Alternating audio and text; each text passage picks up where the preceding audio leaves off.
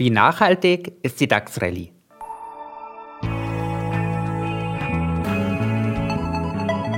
Hashtag Volatility, der Anlage-Podcast von QC Partners.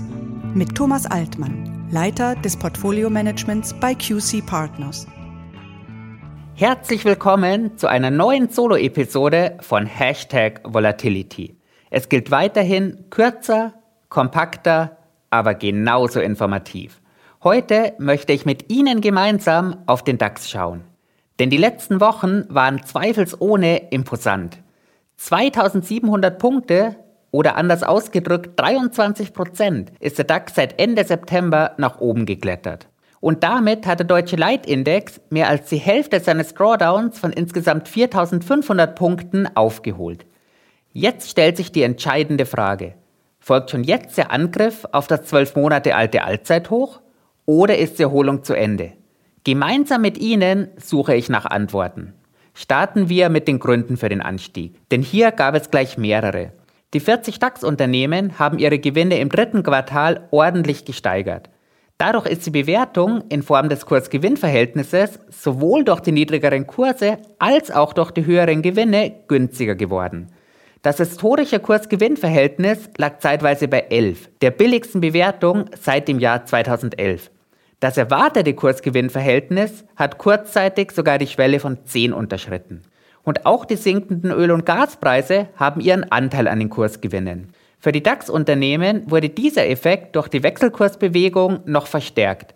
Der seit Ende September um 10% gestiegene Euro macht die in Dollar gehandelten Energiepreise deutlich günstiger. Rohöl der Sorte Brent war, in Euro umgerechnet, seit Januar nicht mehr so günstig wie aktuell. Der Gaspreis hat sich, ausgehend von seinem Höchstpreis aus dem August, gedrittelt.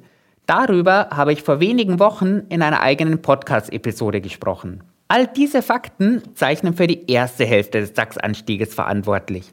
Die Ursache für Teil 2, die finden wir in den US-Verbraucherpreisen. Auf der anderen Seite des Atlantiks ist die Inflationsrate im Oktober stärker zurückgegangen als erwartet. Es war gleichzeitig der vierte Rückgang in Folge. Und damit gehen nun Hoffnungen einher, dass der Inflationsgipfel überschritten sein könnte und dass die Fed bei der Straffung ihrer Geldpolitik jetzt deutlich vom Gas gehen könnte. Zusätzlich unterstützt wurde diese imposante Rallye noch von mehreren technischen Faktoren. Denn erstmals seit elf Monaten wurde im November wieder die 200-Tage-Linie nachhaltig überwunden. Und das hat zwangsläufig Anschlusskäufe von technisch orientierten Handelsmodellen nach sich gezogen. Und noch interessanter ist der Blick auf den Future-Markt.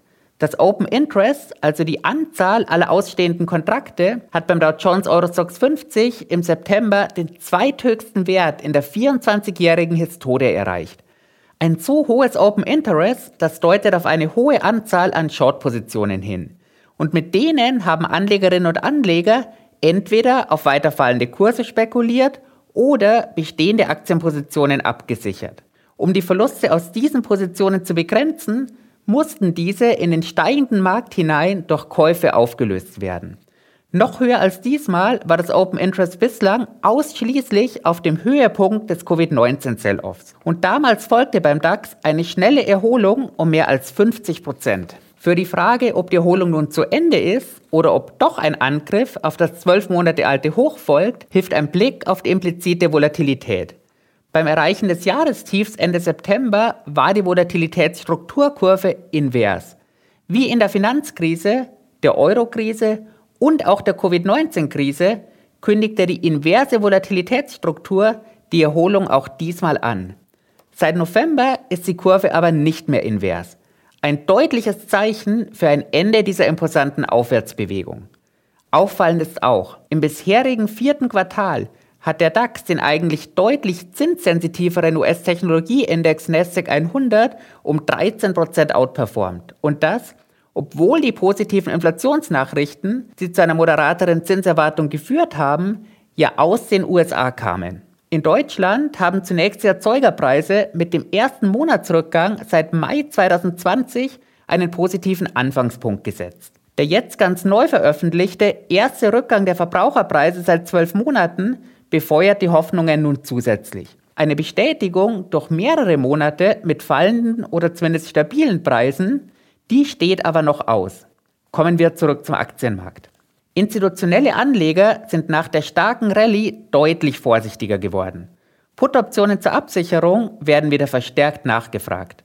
Das Volumen ausstehender Put-Optionen auf den DAX ist im November sogar auf ein neues Jahreshoch geklettert. Passend dazu ist die Skew im kurzen Laufzeitbereich deutlich angestiegen. Anlegerinnen und Anleger sind also bereit, für diese Absicherung wieder deutlich mehr zu bezahlen. Und es ist auch durchaus nicht unüblich, dass eine Weihnachtsrallye schon lange vor Weihnachten endet. Schauen wir ein Jahr zurück. Im guten Aktienjahr 2021 markierte der DAX am 18. November das bisherige Allzeithoch. Von da weg ging es bis in den Dezember hinein um 8% nach unten. Eine positive Nachricht, die gibt es aber doch. Auf das neue Jahr schauen institutionelle Anlegerinnen und Anleger deutlich positiver als auf die verbleibenden Wochen dieses Jahres. Ob Sie damit recht behalten, das werde ich für Sie beobachten. Vielen Dank fürs Zuhören bis zum nächsten Mal und machen Sie es gut.